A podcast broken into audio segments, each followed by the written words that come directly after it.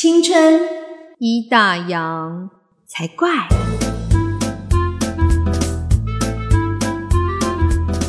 欢迎收听《青春已打烊》，我是泡泡，我是王妈妈。今天我们要讨论最近的一个时事的新闻，对，叫做“我的婆婆杀了我”。哦，这个新闻应该是让所有做媳妇、然后做人妻、做人母的女生看了都会很有感的一则新闻。对，其实这件事情是发生在几一两个月前嘛，然后可是因为最近。因为就是那个往生者的那个娘家那边的人，觉得说婆家那边一直没有给一个清楚的交代，所以他们又去寻求找那个记者，这件事情又被翻出来再讲。然后他们也是有把，等于说他们从哎最新的就是他从手机里面有一段就是大概她她女儿跟她的婆婆的对话，然后对话内容就是她的女儿大概讲了就是好二十几次的对不起。但是她的婆婆就还是一直酸她这样子，而且听起来就是很强势，就对了。对，但是我们今天不是要讨论这个事件，我们要讨论的是，应该说从这个新闻呢，所有结过婚的人第一个会想到的就是，那她老公在干嘛？对，因为其实毕竟不是当事人，没有人知道。婆媳之间到底相处当时的状况，平常细节是怎么样，也很难去判断说谁对谁错。可是可以想象的是，如果说他们婆媳之间本来就已经长时间存在着摩擦，那为什么没有人去帮助他们排解这个问题？那那个人会是谁？大家其实第一该想到就是她老公啊，她啊，老公到底干嘛？就是没有做好啊，中间人到底在干嘛？你怎么会放任这两个女人继续在那边吵跟摩擦，对不对？尤其是像我跟泡泡都是有女儿的人，就是从小我们也都是呵护啊，尽量照顾我们的孩子，都希望他们可以无忧无虑的长大。那我不能理解的是，为什么女生嫁人之后就会理所当然的被当成是一个要负责付出的那个人？不管是儿子还是女儿，都是被父母呵护长大的角色。那为什么嫁人之后，他就变成了那个要负责照顾大家的那个人？然后那应该。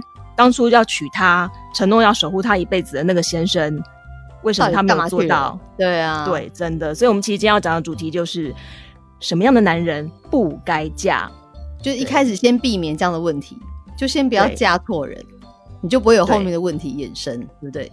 就是要预防胜于治疗。对，在交往的时候，有一些东西就要先看清楚，然后慎重的考虑这样的人值不值得嫁，就是不要抱着那种。或许可以改善吧，那样的心态。然后真的结婚之后问题更多，那那时候再去讲离婚，其实反而是一件更困难的事情。对，可是我觉得就是结婚前啊，很多就是女生男生一样，大家都觉得说跟童话故事有关嘛，就是他王子跟公主就从此过着幸福快乐的日子。可是其实不是，现实生活是，呃，结婚之后才是人生的开始。对，那是爱情的结束。因为要开始成家嘛，其实我在想，我现在在回想，就是可能我们小的时候，可能只会想说，我长大以后要成为一个什么样的人，可能会想说我想要从事什么样的职业。可是很少会有人去想说，我结婚以后我想要有一个什么样子的家，我要怎么样经营我的家庭。殊不知你结婚之后，你要开始面对很多人生重大的决定，而且都要靠你自己解决，像是买房、生孩子等等种种。当这些重大的决定出现在你们两个之间的时候，那些王子公主的童话故事就完全就没有了。对啊，就是爱情就在那一秒就被柴米油盐酱醋茶给吞噬了。不是只能说谈恋爱的时候哦你侬我侬就 OK，其实有很多特质都应该要先看清楚，以免婚后之后才后悔就会来不及。应该说你要聪明的谈恋爱，嗯，对，就是可以多交几个，呃，应该是说你可以不时间不重叠的多交几个，不是应该说，但是你谈恋爱的时候你想要跟谁谈恋爱都 OK，但是你如果选择要进入婚姻的时候，你就真的眼睛要放亮一点。真的，就是那是两回事，对啊，对。首先，我们第一个条件绝对不能嫁的妈宝，真的，就是这次的新闻事件很明显。对，我妈妈说什么什么时候，我妈说什么什么时候，哎，那你去找你妈就好了。对，如果说哎，平常有机会跟男朋友相处的时候，去他们家看看他跟他家人互动的情形。哎，如果就是唯命是从，妈妈说什么，或者是。什么都是哦，我妈说要怎样，我妈说要怎样，你可能就要稍微想一下，是不是结婚以后也是都会变成由婆婆来为你们决定一切。对啊，还有一种就是，有一种就是啊，你跟他交往的时候他就很老实，然后什么嗯话都听你的，好像很乖啊。可是其实你就发现他会这么乖这么听话，有可能就是他的家庭造就他是一个听话男，就是有可能就是在家也是他的乖儿子，对对对对。但是他嗯婚后也许他不一定听你的、啊，也许听他妈妈的啊。对，所以还有一件事情，那就是结婚以后要不要跟公婆同住这件事情，也应该要慎重的考虑。这婚前就是应该要先讲好，对啊，就说哎、不行，一定要跟我妈住啊，分手。呃，因为就算是就算好，他可能个性没有这么妈宝好了，可是如果说一定要住在同一个屋檐下，不要说是女生住在婆家啦，如果是男生住在娘家，我觉得一样会有相处不好的状况啊，因为多多少少都会家人一自己一家人都会有摩擦了，更何况今天是一个嫁进来的人，对不对？，对啊，就是如果如果你想要照顾爸妈，我觉得可以住附近，嗯，但是就是不要住一起，就是我觉得有一点距离还是会有美感。对，一点点生活习惯不一样，时间久了都会受不了、欸。就是那个点会被放大。嗯，你如果久久碰碰一次，或是一个礼拜碰他一次，你就觉得哦那个点还好，反正就忍一下就过了。但是如果天天的时候，你觉得他那个就会越来越累积越大，然后最后就会大爆发这样。对啊，而且如果说先生他没有办法做好协调的那个角色，那所有的委屈都是女生自己一个人承受。如果是我的女儿，我一定会非常的舍不得。所以我觉得男生通常都做不好协调的角色、欸，女人的战争本来就很难介入，所以其实最好的方法就是少让他们接触，减少他们的接触，这样不就好了吗？对，因为我觉得男生就真的，因为我觉得男生不理解女生就是在意的点嗯，太细腻，他觉得那又没什么。可他殊不知对这个点在两个女人心中都是结下一个很大的有没有？就是后的那个种子，仇恨的种子，这样。仇恨的种子越长越长越大颗，越来越茁壮。对啊，我觉得就是这样子啊。可是男生不太能理解，就是男女之间有一些想法，毕竟还是不太一样。对啊，而且如果说真的婆媳就已经有不和的状况了，那其实先生就算处理一次、处理两次，多处理几次，我相信先生也会受不了啦。对啊，他会觉得很烦，你们两个自己去解决。嗯，对啊、而且有时候常常先生也都会扮演那种猪队友的角色。怎么说？假设哈，假设假设说今天婆婆要来家里，嗯，然后可能因为你们要出去玩或干嘛，就想说叫婆婆改天再来。那通常这个时候我就想说，那你就叫老公跟婆婆讲说，哎、我今天加班不太方便，那我们改下星期。但对通常老公可能就会说，哎、我今天要带，就是我老婆说要出去玩呢、所以你可不可以下礼拜再来？就老公不讲话不会转弯啦，对太直接 瞬间就 媳妇就黑掉。啊。所以我觉得女生也很辛苦，有时候女生要。请先生转传话的时候，要先想好一套可能让婆婆听起来比较舒服的说说辞，对，可是先生通常听不进去啊，他就讲说干嘛讲那么多，就跟他说没空就好了。你知道？就是先生通常都会这样。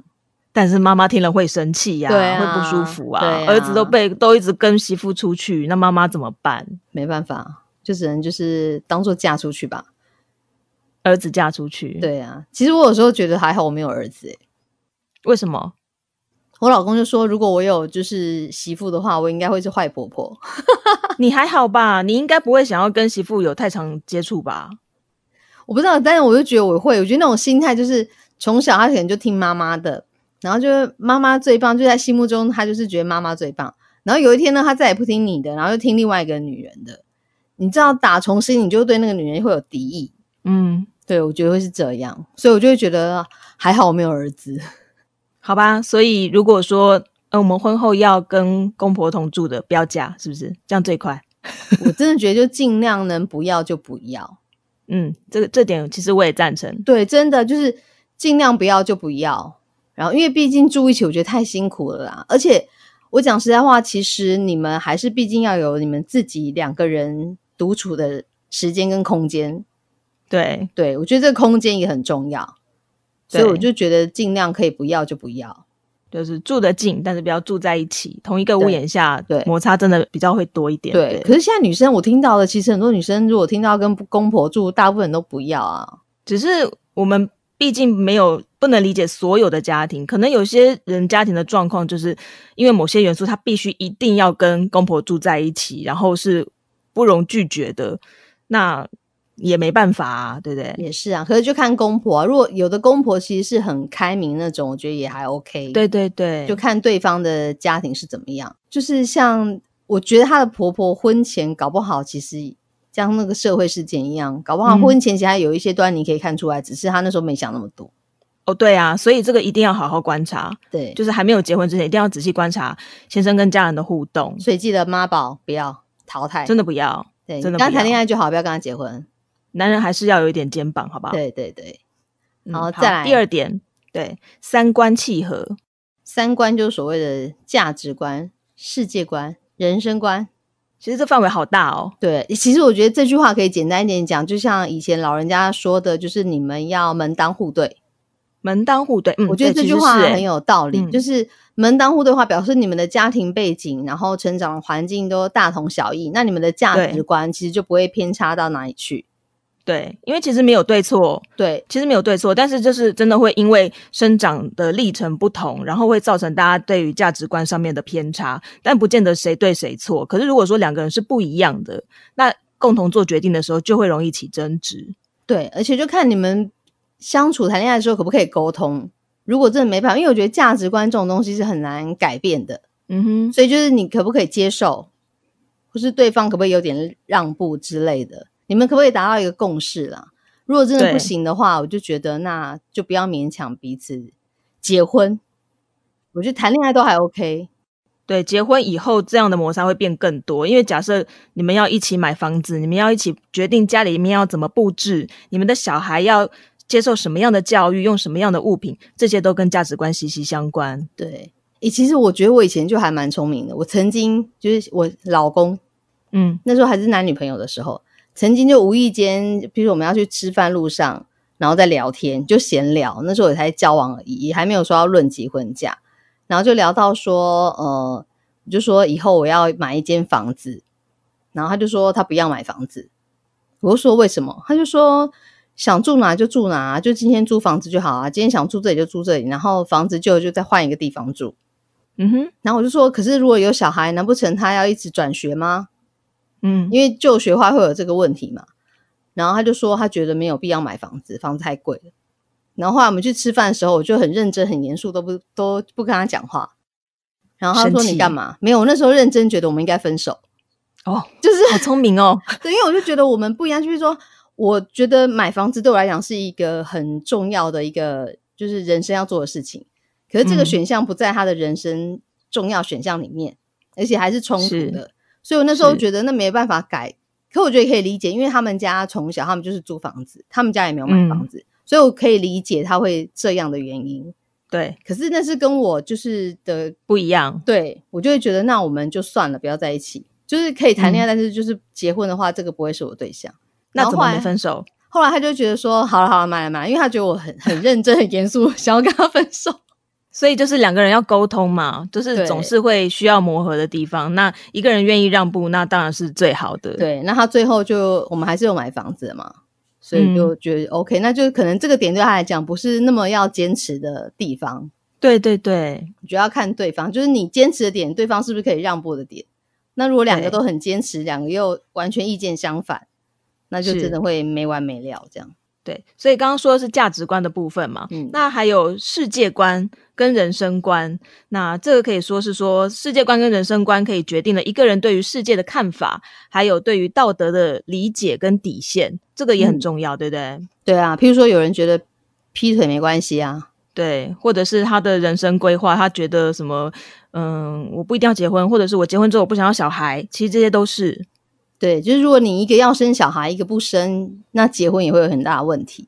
对，所以其实应该是奉劝所有人，不管男生女生都一样，就是如果你今天已经有交往的对象了，是或许应该要自己先想清楚，结婚以后你想要什么样的生活，你想要什么样的人生规划，这些东西其实都要跟另外一半先沟通清楚，了解对方的想法，这样就比较可以帮助你去判断说，哎，这个人能不能跟我走一辈子。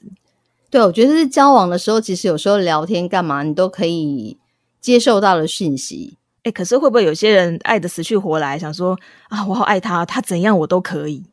可是我觉得那是短暂，就是热恋期啊，总会进入到就是所谓的比较平淡的时候。那那时候不能闪电结婚喽？我觉得也不要吧。但有人是适合闪电结婚啊，就看我觉得就是你这样返回来讲，其实婚姻有时候就是一种赌注。嗯，对啊。假设好，我们现在讲这么多，你知道还有一个很会变动原因，就是人会改变。哦，对，你可能会变，对方也会变。对，但是就是你们变的方向一不一样，对，那个就是又另外一回事。对，人真的是会变的，不要指望一个人可以用同样的个性过一辈子。所以就是三观契不契合，也是一个参考的要素之一啊。对啊，如果三观不契合，真的也是不要考虑。嗯，我觉得多交往应该比较有帮助于自己认识自己，说其实比较适合什么样的人。对啊，可是我觉得人有时候就是会，你就喜欢就喜欢那一个，嗯，就是有时候都会死心眼或钻牛角尖，或者是对自己没自信，怕说找不到下一个或找不到更好的。对，可是我现在真的觉得，就是如果你就是一加一没有大于二，那你还不如不要结。真的，对，就是如果你要痛苦的活在婚姻生活，那还不如单身一辈子好。对啊。所以，我们现在就要讨论，就是大家不要嫁好了 也也不至于啦，也不至于。我们还没有讲完，我们还有好几点呢。等下讲讲完才发现，哎，真的没办法结婚。最后讲完就说，算了算了，不要结了，自己过就好了。好，我们讲第三点。第三点听起来有点现实，但是我觉得还蛮实在的，就是外形。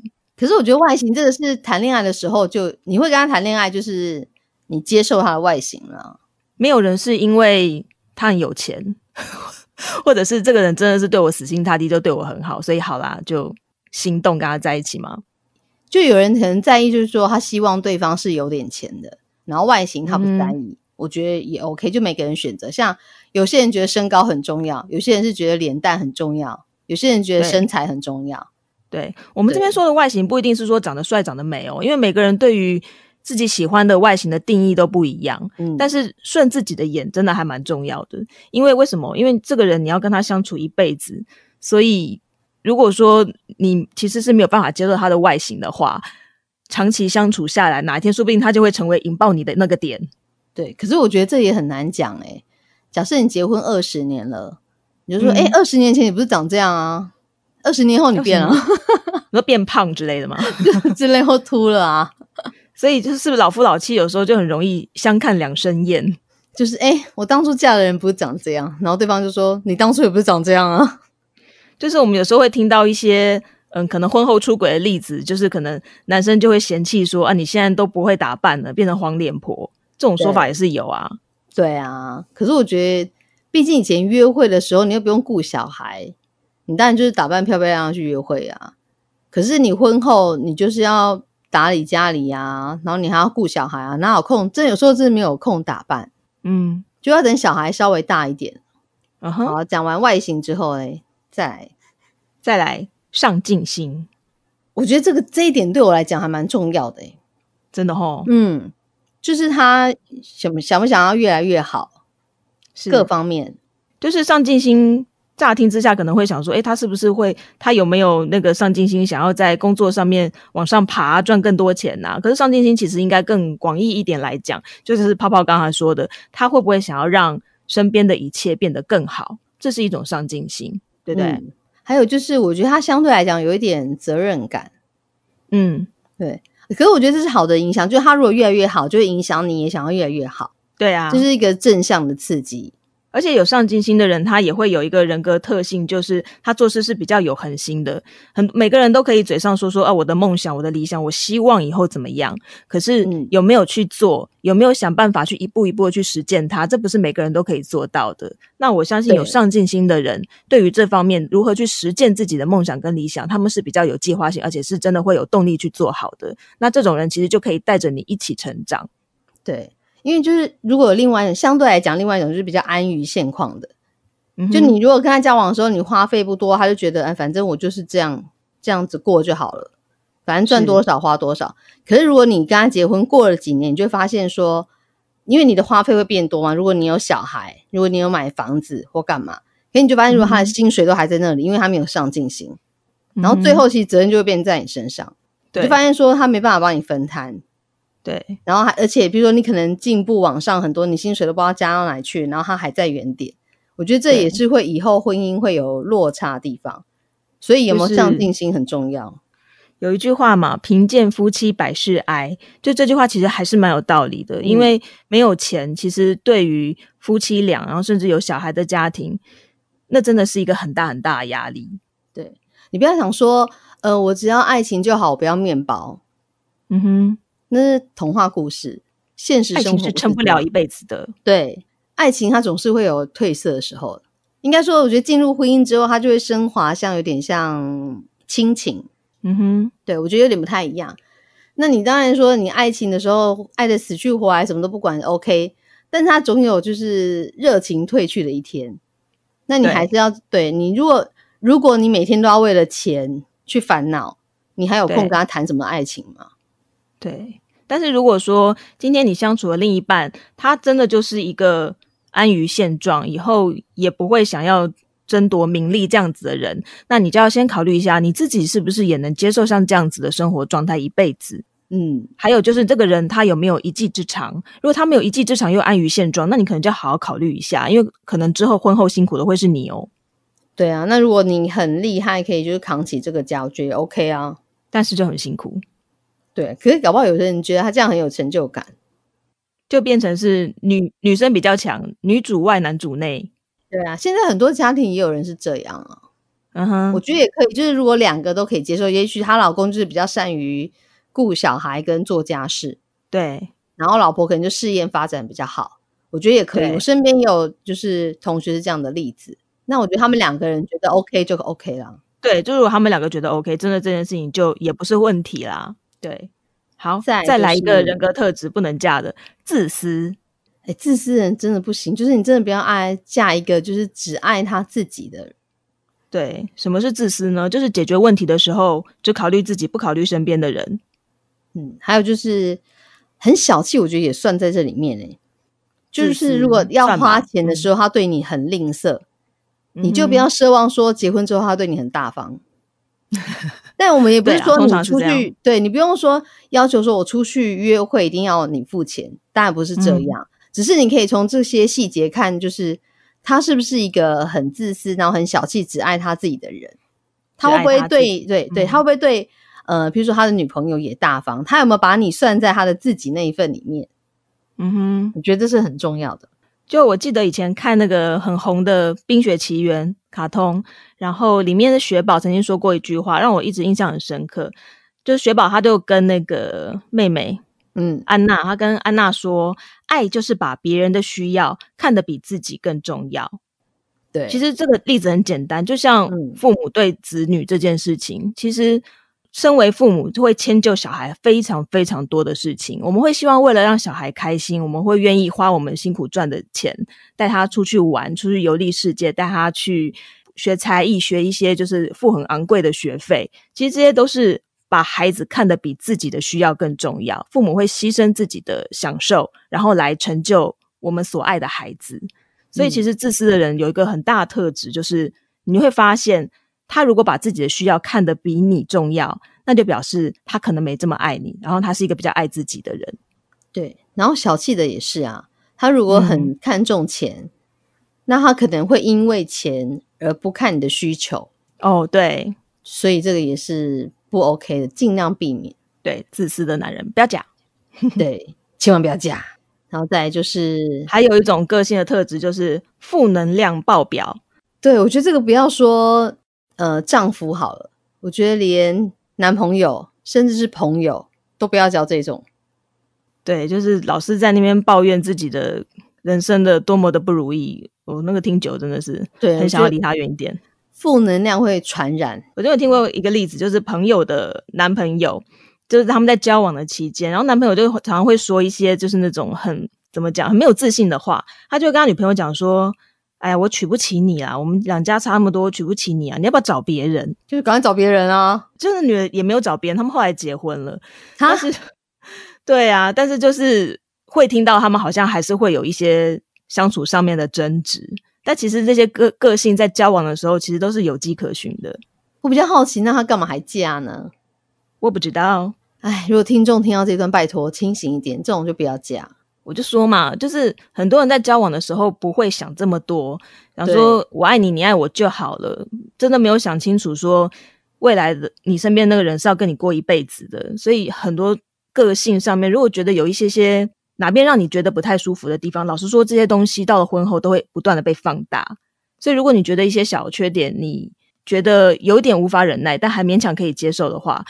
还是要慎重的考虑，因为这些东西在婚后你可能会变得越来越无法忍受，而且这些缺点他都不会改变。对，应该这样讲，就是你婚前这个人，你跟他沟通是不是很好沟通？你们可不可以呃，就是面对有一些争议的问题，能不能找到共识？这很重要。嗯，对啊，两个人的沟通很重要。如果婚前就已经没办法解决的话，那就真的不要结婚。嗯，婚前没办法解决的话，那真的不要结婚。对，就是听起来好像很现实。今天讲了很多点，听起来都好像是我们在挑挑别人。可是有一句话，我觉得说的很好，他都说结婚之前要多看缺点，然后结婚之后要多看优点。因为你婚前婚前你还可以去踩刹车嘛，那你要去多看对方的缺点，然后好好的衡量这个人到底值不值得走一辈子。但是如果当你们决定要牵手走一辈子的时候，那婚后的日子就要去尽量的朝他的优点去看，也会让自己的心情比较好一些。对你这样讲，婚后就是要睁一只眼闭一只眼。以前谈恋爱可能不一定天天可以见到面啊，嗯，然后现在就呃相看两相厌这样子。我不是说我啦，老公没听到这段。我觉得大部分的夫妻都是一样吧，就婚后一定都还是归于平淡，就会有各式各样的摩擦。对，可是我觉得婚后就是。这样，所以他就像家人一样。应该说，这个人就是在这里，但是你很，你可以让你很舒服的做自己。嗯哼，重要。那如果你嫁一个人，就是你连你没有办法在他面前展现出你最真实的样子，那你也很辛苦。我觉得最舒服的状态就是你们都可以做彼此最原始的样子，然后又可以好好的相处在一起，就是最棒。然后，然后如果有碰到一些观念观念上面。两个人不一样的时候，然后两个人要能很顺畅的沟通，嗯，对呀，好难哦啊！婚姻我觉得本来就是一个很难的课题，真的不容易。我有时候想想说，包括结婚跟做妈妈，都觉得以前到底为什么要学什么数学、历史、地理啊？我觉得教什么谈恋爱啊，怎么当妈妈，怎么教育小孩，都还比较重要。怎么样规划生活？真的，我发现这些东西真的都是学校没有教，是。嗯，你真的结婚接触到这些东西之后，然后才会边做边学的事情。嗯，所以有如果有一些前辈或者是就是给你一些比较，比如说意见或干嘛，我觉得有时候要听一下。对啊，不要觉得说，哎，好像好像人家给的意见就很现实，让你想这个想那个。对，但是其实这些现实的背后都是很实际的生活面的考量。嗯，就像我以前，其实我年轻的时候都会觉得说。什么门当户对？干嘛一定要门当户对？都什么时代了？这样子就是觉得爱情可以超越一切。但是后来比较年长，包括跟结，就是甚至是结婚之后，就会觉得这句话是很有道理。嗯，哼它可以省去很多你们磨合的地方。对，真的。所以就是如果在听的人是还没结婚的，然后他以后结婚之后，然后他会不会就是突然想起我们讲的这些话，然后开始哭吗？呃，来不及了。对，已经假。好，我们还有最后一点，就是其实这个想都不用想啦，就是有不良恶习的借钱啊，这个就直接就淘汰啊，对啊，对啊，借钱、赌博、暴力倾向啊，对，暴力倾向就真的不行，真的不要想。暴力倾向其实我觉得还有一个就是，也许这个人他本身没有暴力倾向，但是有时候你就是结婚前你要去看他的原生家庭哦，就有一些，譬如说他可能原生的家庭是有。暴力倾向的，那你要看他有没有受影响，因为有时候那些影响是潜移默化，你要看他处理事情的时候，他会不会用那样的方式解决？对，嗯，所以我觉得要了解一下相处的小细节，然后尤其是当碰到比较大的问题、比较困难的问题的时候，那个人的解决态度通常就会表示他的人格特质。然后我觉得还有就是，婚前如果可以的话，两个人去旅行看看。我觉得旅行，比如说。不要弄一天的，就可能三天两夜的，就是你们有比较长的时间相处的，你比较可以看出说，对你之后结婚，你跟他到底合不合？对啊，就是事先这个人会不会做一些规划啊？然后在旅行中一定会发生一些计划之外的状况，那这个人的解决态度是什么？对，然后还有你们两个看重旅行的就是点一不一样，这其实跟人生观有点类似啊。对，比如说有些人就是喜欢有规划的，有些人就是喜欢有惊喜的。对，那如果一个很喜欢有惊喜，跟一个喜喜欢规划的人在一起，哦，你们旅行很累。对，哎，所以今天就是讲了一些就是不该嫁的男人的特质，真的也会不会讲了之后大家不敢结婚啊？其实我觉得也还有诶、就是包括我觉得有一个啊，就是曾经出轨过的，哦，就是我们刚刚有说的嘛，就是三观这个部分有过出轨也，是就是他他有过出轨经验，就表示他对于出轨这件事情的态度可能没有像感情专一的人看得这么严肃。嗯。然后我觉得还有一个是，像我觉得大男人主义的人，我也不太喜欢。哦，但是这件事情我觉得就是愿打愿挨的问题耶，因为你觉得，因为我觉得不是每一对每一对夫妻都是个性两个人是个性一样的，也会有那种嗯互补型的夫妻啊。有大男人主义的人，就会有那种小女人个性的人啊，我什么都要听我老公的。S 跟 M 那个哦，也是 OK 啊。对虐待狂跟被虐待狂，反正我就觉得自己要看一下，就是你要相处过啦，就是眼睛要放亮一点。嗯，就是男怕入错行，女就是怕嫁错郎。嫁错郎。对，就真的唔唔唔当 game 流浪。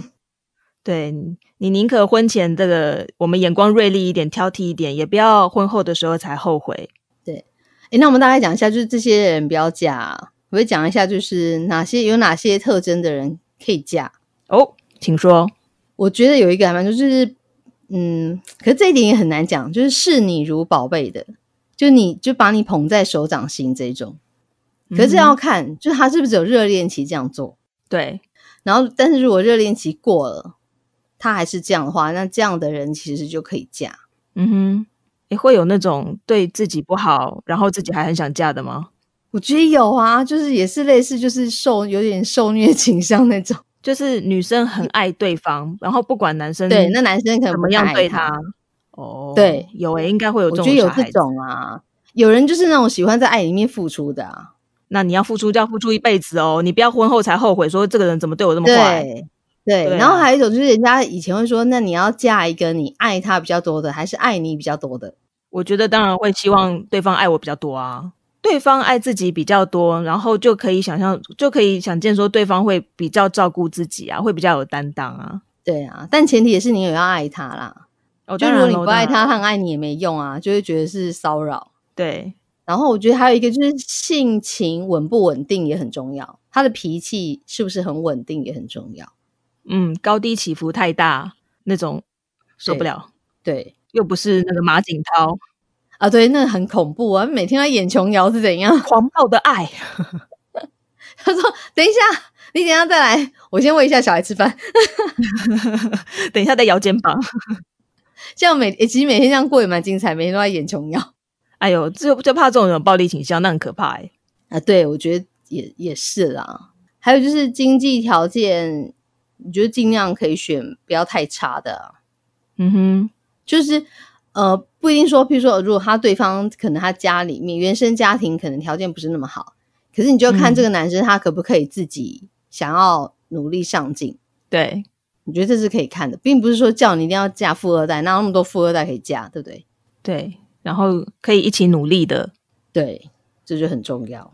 所以你觉得你，哎，那可是这样讲起来好啊？你觉得你婚前的时候，你有考虑这么多吗？就你当初怎么决定要嫁给这个人？诶真的没有想这么多哎，就觉得相处相处久了，然后一切都很顺理成顺理章。成章，对，对，然后也没有说有什么，其实并没有什么大风大浪的状况，然后只是说，哎，就是已经在一起很久了，然后都很相处起来都很愉快，就是可以像你说的，就是彼此都可以做自己，嗯，对啊，然后就会很自然而然的就会说，哦，那就结婚吧，这样子，没有特别去想这么多。可是现在回想起来，会觉得，哎，其实有些。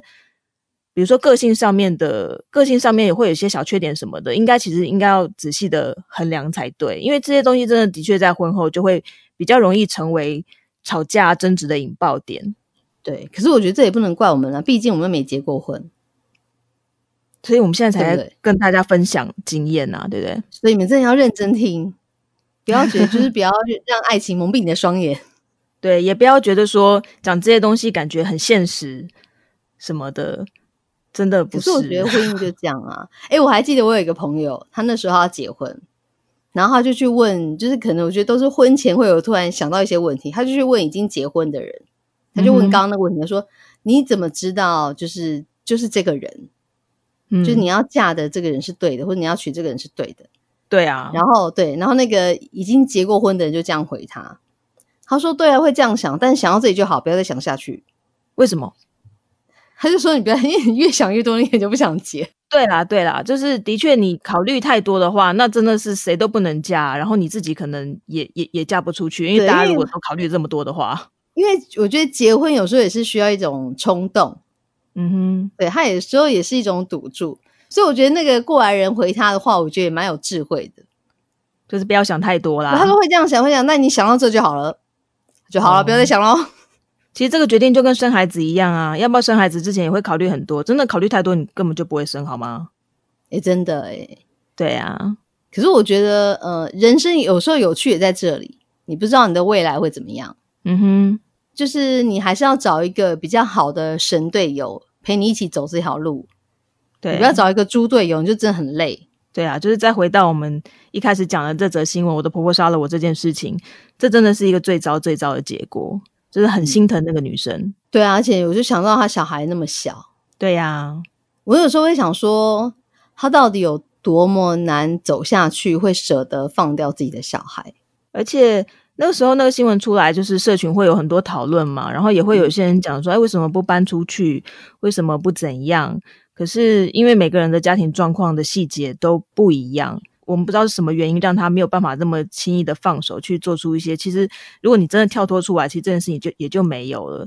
对对，但是他当时就是陷在那个困境里面走不出去，所以最后才选择了最极端的方法。对，可我觉得应该这样讲。我觉得不管是男生或女生呢，就是你面对问题的时候，我觉得有一个很重要的事情是，你要自己先坚强起来。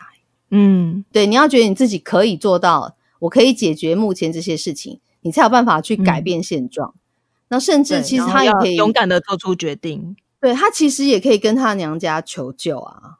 不知道，就是真的不知道细节是什么。对，可是我就觉得说，我们真的要避免这样的状况发生，就是你已经想帮你的人都帮不了你了，对啊，就真的不要走到这一步。就至少在你还可以的时候，我觉得可以啊。因为我觉得像我自己，应该讲，我就讲我自己算单亲家庭小孩，我爸爸是一个很不负责任的爸爸，嗯。但是我就觉得我长大之后，我自己当妈妈之后，我就发现说我妈很伟大，因为我觉得她对就是一个很坚强的妈妈，所以她就会觉得说，从小让我觉得说这也没不是什么多大的事情，嗯哼，就是世界还是照样走，然后我就觉得哦，对，好，这样也没什么，没怎样，就是对孩子来说，父母的态度很重要。，对，所以我一直到很大之后，我才觉得说，哦，原来我是单亲家庭小孩，你看我多么没有感受到这一点，本来就是啊，单亲家庭小孩怎么了，对不对？对，啊，可是我就觉得那是因为我妈够坚强，够强大，她没有让你们觉得说，她没有每天在那边唉声叹气，然后怨天尤人，对不对？对，她觉得反正就是一样可以这样过啊。但就像你说的，其实你妈妈真的辛苦了。对，可是我就觉得我们当妈妈之后都会有那样的特性，就为母则强。嗯哼，为了孩子怎么样都会撑起来。对，我觉得会，所以我就觉得希望就是你，你如果婚前，然后你大概选择对了，那如果婚后他可能变了或干嘛，但你要相信你自己可以解决就是这样的困境，就是你只要活着都有希望嘛。嗯，虽然很八股，但是就真的啊，你如果不在了，什么事情都无法改变。对，对，甚至你要辩解说我为什么会这样，都没办法。啊对，就是对不要把自己逼到死胡同，要是要想办法去转念，然后让自己嗯勇敢，一定会嗯找到解决的方式。对，所以就希望大家都可以嫁到一个好人。嫁到一个好人，对对对，就是我们今天说的这些，不是在那边老生常谈，真的是苦口婆心啊。包括谈恋爱也是啊，我觉得就是要聪明一点，多看看，然后多观察，多观察，嗯，嗯，然后多交一些，我觉得也 OK。对，然后还有就是自己可以先想好自己未来想要过什么样子的人生，有什么样的规划，这样你才会知道你在挑选对象的时候，你需要知道对方有哪些的想法，是不是跟你一样？嗯，所以要多跟对方聊一些观念，对对对对，要多沟通，对，安排一些旅行。对，考验一下解决问题的方式，对我觉得旅行是一个就是很很棒的考验方式，不错不错。而且它分是跟之旅，对 没有分手之旅好，就是如果不 OK 的就把它变成分手之旅，对如果 OK 的话就变成就是预知蜜月旅行。对预预知蜜月，这次这次可能去台中，下次可能就去欧洲这样。对我觉得要啊，因为包括从你们呃，可能从选饭店开始，可能就会有一些意见不一样。对呀，比如说，有的人饭店他就觉得我就是要省饭店钱，要便宜，那我可能要把钱花在吃上面。对，对每个人旅游的着重的点不一样，有些人想要住好的，有些人想要吃好的，有些人就是想要走景点，他想要爬山，然后你只想要躺在床上看电视，那怎么办？对，或者是有些人只是要去血拼，有些人就不要，他想要嗯去什么，就是接近大自然这样。对，然后就要看你们两个彼此之间协调的怎么样啊，协调的过程当中态度是什么啊，对不对？对对，他们他可不可以，就你们可不可以彼此互补或是互让？嗯哼，我觉得这都是非常，就是这是婚后就可以就可以看出来的啊。你不要到时候蜜月旅行才吵架。哦，来不及了，对啊，然后包括哎、其实我觉得还有一个方法，不是结婚的时候，其实包括我们最近也有朋友要结婚，对不对？嗯哼，我觉得结婚这件事情也是，因因为以前我都不能理解说为什么会有人到结婚这一步了才分手，可是我觉得这其实可以避免，就是你可以跟对方说，像其实我跟我老公，我们就先讲好，就我们两个有个共识，结婚一定会有很多细节，比如说这边呃，反正有一些传统要顾啊，然后我们年轻人可能就要简单就好啊，然后可能家里面的长辈觉得要怎么样怎么样怎么样啊，让我们两个要先有一个共识，就是嗯各自的家庭的长辈各自负责。嗯哼，我们先讲好一个我们要的结果，好，那我们就回去跟双方家长沟通，对不对？好，那嗯沟通结果可能他们他们要的跟我们沟通的结果不一样，好，我们就再回来讨论，嗯哼，然后讨论好了说好，可能你你妈妈这点我不能接受，你回去负责。对，我觉得就是各自的家长各自自己解决，你才会有一个停损点，不然到后来就变成两家子的事。然后你就可以知道，哎，你叫先生去负责，你就可以知道他负责任的程度到什么状况。对，还是最后又败阵下来说不行，我妈说怎样，妈对宝，妈宝，又来了。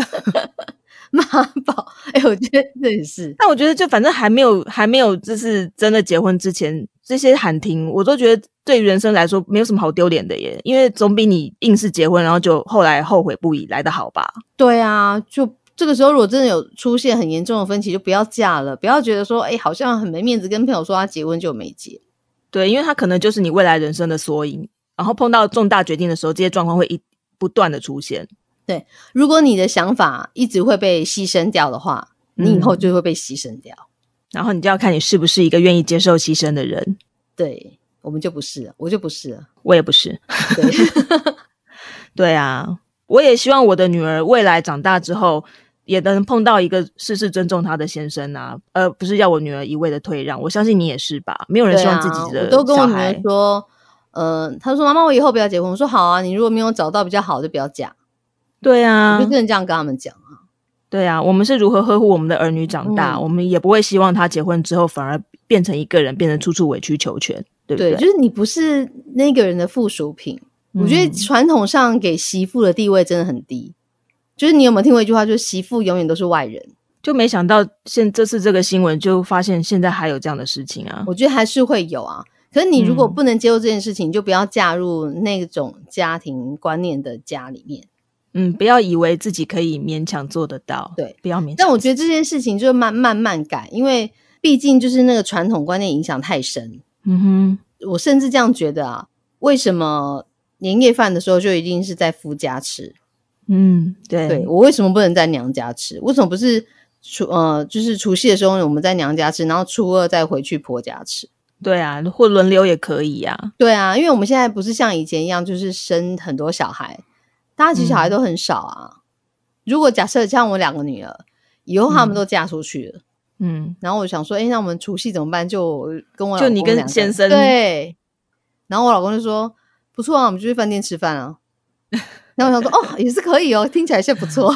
啊，马上开心。对，然后女儿在婆家洗碗，呃，爸爸妈妈都去吃饭店。对，然后还 po 照片给她看，哎，你看我们今天吃什么好料，耶！那我们就希望大家都能过得很幸福。对，然后如果说，哎，你这边也有一些心得或是一些案例，哪种男生不要嫁，也欢迎上我们的 FB 的粉丝团“青春已打烊”，可以留言分享给我们。或是你也可以留言说，哎，我男朋友怎么样，怎么样，这样哈，他可以怎样怎样，就是这样的可以嫁吗？对，不行，我们可能都会说不行吧，拆散别。我觉得我应该就是回复说，换一个，换一个，换这这种真的不 OK，这样，哎，你好好考虑一下。对呀，哎，留言给我们嘛，哎，我很想听别人的爱情故事。对呀，就是我们会需要一些不同的案例，可以跟大家分享。对，记得上脸书搜寻“青春已打烊”。对，然后记得请在你收听的平台按下订阅我们，然后留下你的评论，还有留下五星的评价，感谢大家。那我们就下次再会喽，拜拜，拜拜。